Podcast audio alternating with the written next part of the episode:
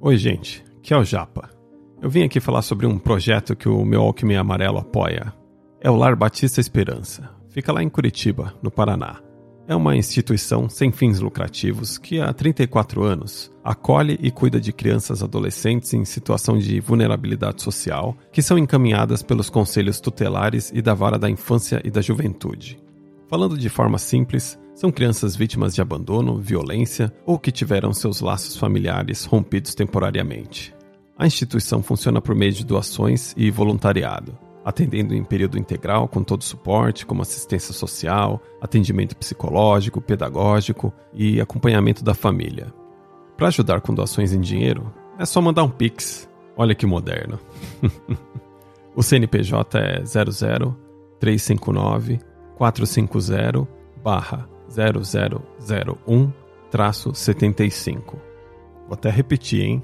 00359 450 barra 0001-75. E no site lbe.org.br ou no Instagram famíliaesperança.lbe você pode encontrar mais informações sobre outras formas de doação, como CPF na nota fiscal ou pelo imposto de renda, e também saber mais sobre o voluntariado.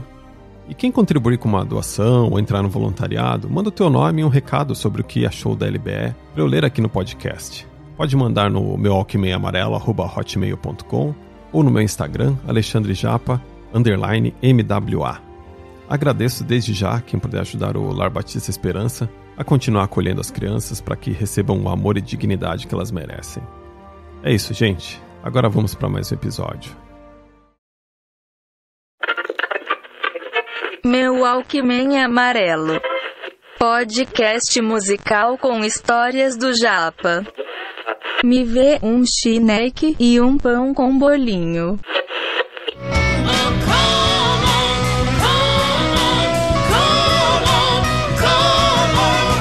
Se você nunca ouviu falar no Woodstock, essa Janis Joplin com Piece of My Heart. Em 1998, eu estava no último ano na Escola Pan-Americana de Arte, no curso de Publicidade. E no alto da minha classe média e paulistana, onde imaginava que depois do estado do Paraná era tudo Rio Grande do Sul, e que Oktoberfest era uma festa deles, surgiu uma oportunidade de fazer um estágio em Santa Catarina, estado que fica logo depois do Paraná e antes do Rio Grande do Sul, que é onde de fato acontece o Oktoberfest. Um tio meu, que tinha uma empresa de estampas e posters, fez uma parceria com uma empresa de lá e por conta disso surgiu uma chance para eu trabalhar na área de computação gráfica. Eu não sabia muito bem o que eu faria, mas eu decidi embarcar nessa e topei a parada. E em outubro daquele ano eu fui para a cidade de Joinville, em Santa Catarina. Lembro quanto eu estava atento a tudo quando passamos pelo pórtico, entramos na cidade, trânsito muito mais calmo do que em São Paulo, menos prédios, muitas árvores e também comprovei o que eu ouvia dizer sobre a beleza das moças do sul. Sim, essa fama é verdadeira. Enfim, uma graça de lugar. A empresa onde eu fui fazer uma espécie de estágio era um birô de fotolito para pré-impressão, chamada pré-print. Se você não sabe o que é fotolito, o máximo que eu vou te explicar aqui é que tinha a ver com o processo de impressão gráfica e chega. Acredite, saber mais sobre isso não vai mudar nada na sua vida. Lá foi o lugar onde eu tive contato profissional com os famosos computadores da Apple, softwares gráficos como CorelDRAW, ainda existe isso, Photoshop versão 5.5, Quark, PageMaker, que é o InDesign do passado, foram os primeiros passos dentro da profissão que eu sigo fazendo até hoje. Mas chega de falar de trabalho. O lifestyle de Joinville foi algo que eu gostei muito logo de cara. Eu descobri os inesquecíveis bolos e tortas das padarias joinvilenses, tenho muitas saudades até hoje. Fui umas baladas que eram num casarão gigante, com vários ambientes, e novamente estava ali presente toda a beleza das moças do sul. E veja só, minha digníssima que estou junto há 13 anos é de fato uma moça do sul.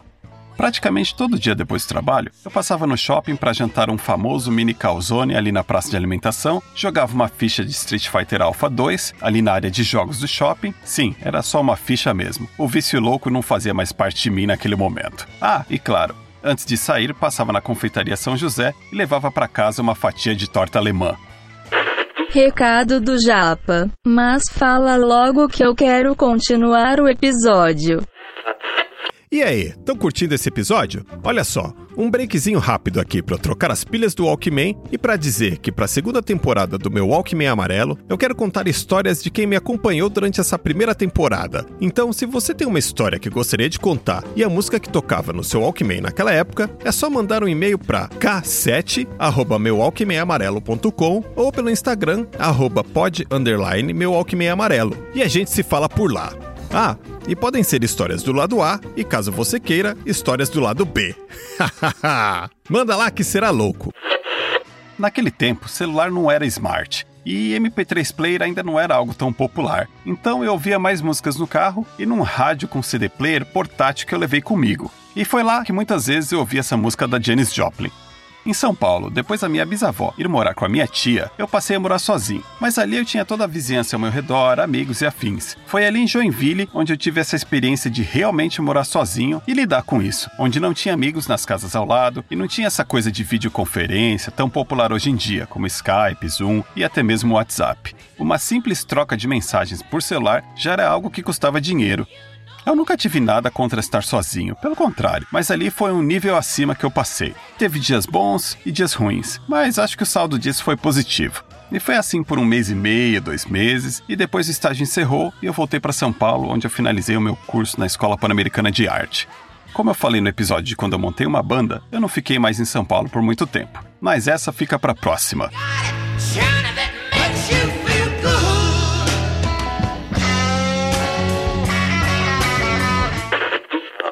Era isso. Até uma próxima. Qualquer lado B. Isso o japa não mostra. Momento chuta que é macumba.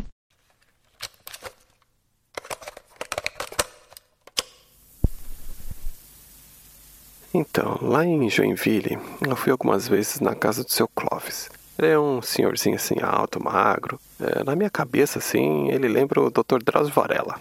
Quem falou dele para mim foi a mãe da minha ex-mulher. Ela ia lá conversar com ele às vezes. Eu não sei como chamar ele, porque eu não, tipo, ele não era um padre, um pastor, sei lá, curandeiro, benzedeiro, sei lá. Mas eu lembro que a profissão assim dele era contador.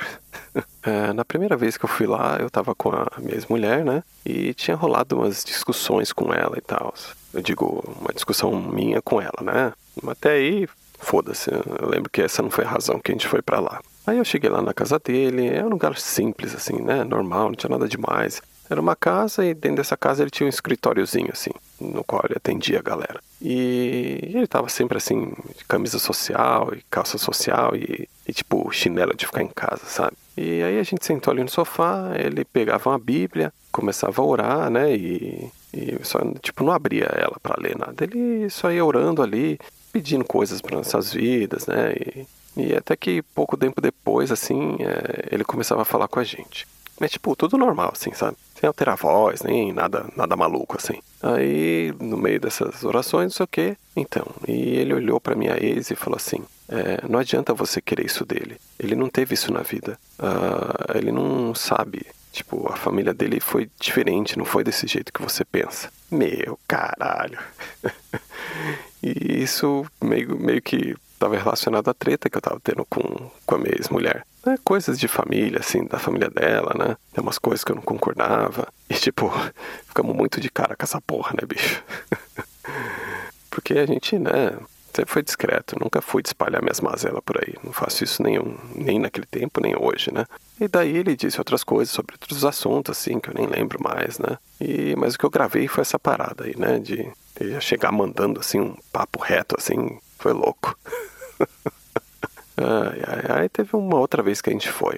Uh, aí nesse caso a gente foi por conta da minha ex, né? Ela tava meio mal, assim, já fazia um tempo e a gente não conseguia descobrir o que que era. É, até que ela quis passar lá no seu Clóvis para saber, né? Pra, sei lá, tentar ver com ele o que estava acontecendo. Então, no meio das orações lá de sempre, né? Ali no, no sofazinho, ali com a Bíblia, ele falou que alguém teria feito um trabalho contra ela, assim, e isso estava deixando ela ruim daquele jeito e que isso ia meio que acabar com ela. Então, para resolver isso, ele é, pediu umas coisas assim, para meio que desfazer isso simbolicamente, esse, esse, esse, trabalho aí, né? Aí ele pediu pra gente sair, trazer uma corda e um balde de alumínio. Então a gente comprou essas paradas, né? E voltamos para lá e ele começou a fazer lá as orações dele e tal. E foi dando uns nós, assim, na corda que eu lembro. E colocou dentro do balde ali. E disse que aquilo deveria ser queimado numa encruzilhada. Eita porra! Então, né, a gente voltou para casa, esperou anoitecer um pouco e, e, lá foi a gente, né? A gente parou num cruzamento assim, né? Que encruzilhada nada mais do que um cruzamento, né? que tinha uma área verde, assim, num canto meio escuro, sabe? Mais mocado, assim. Aí a gente pegou o balde com a corda, jogou álcool na parada e tocou fogo em tudo ali. Eu lembro que eu não fiquei para ver aquilo queimar, né? Se deu certo, talvez, porque, né, não... ela ficou bem depois disso, né? Mas, no mínimo, interessante, né? Esse é o Clóvis. Ficha técnica. O meu Walkman Amarelo é um projeto idealizado por Alexandre Japa, textos criados por Alexandre Japa, artes gráficas pela ilustradora maravilhosa Klaus Souza, edição e publicação Alexandre Japa.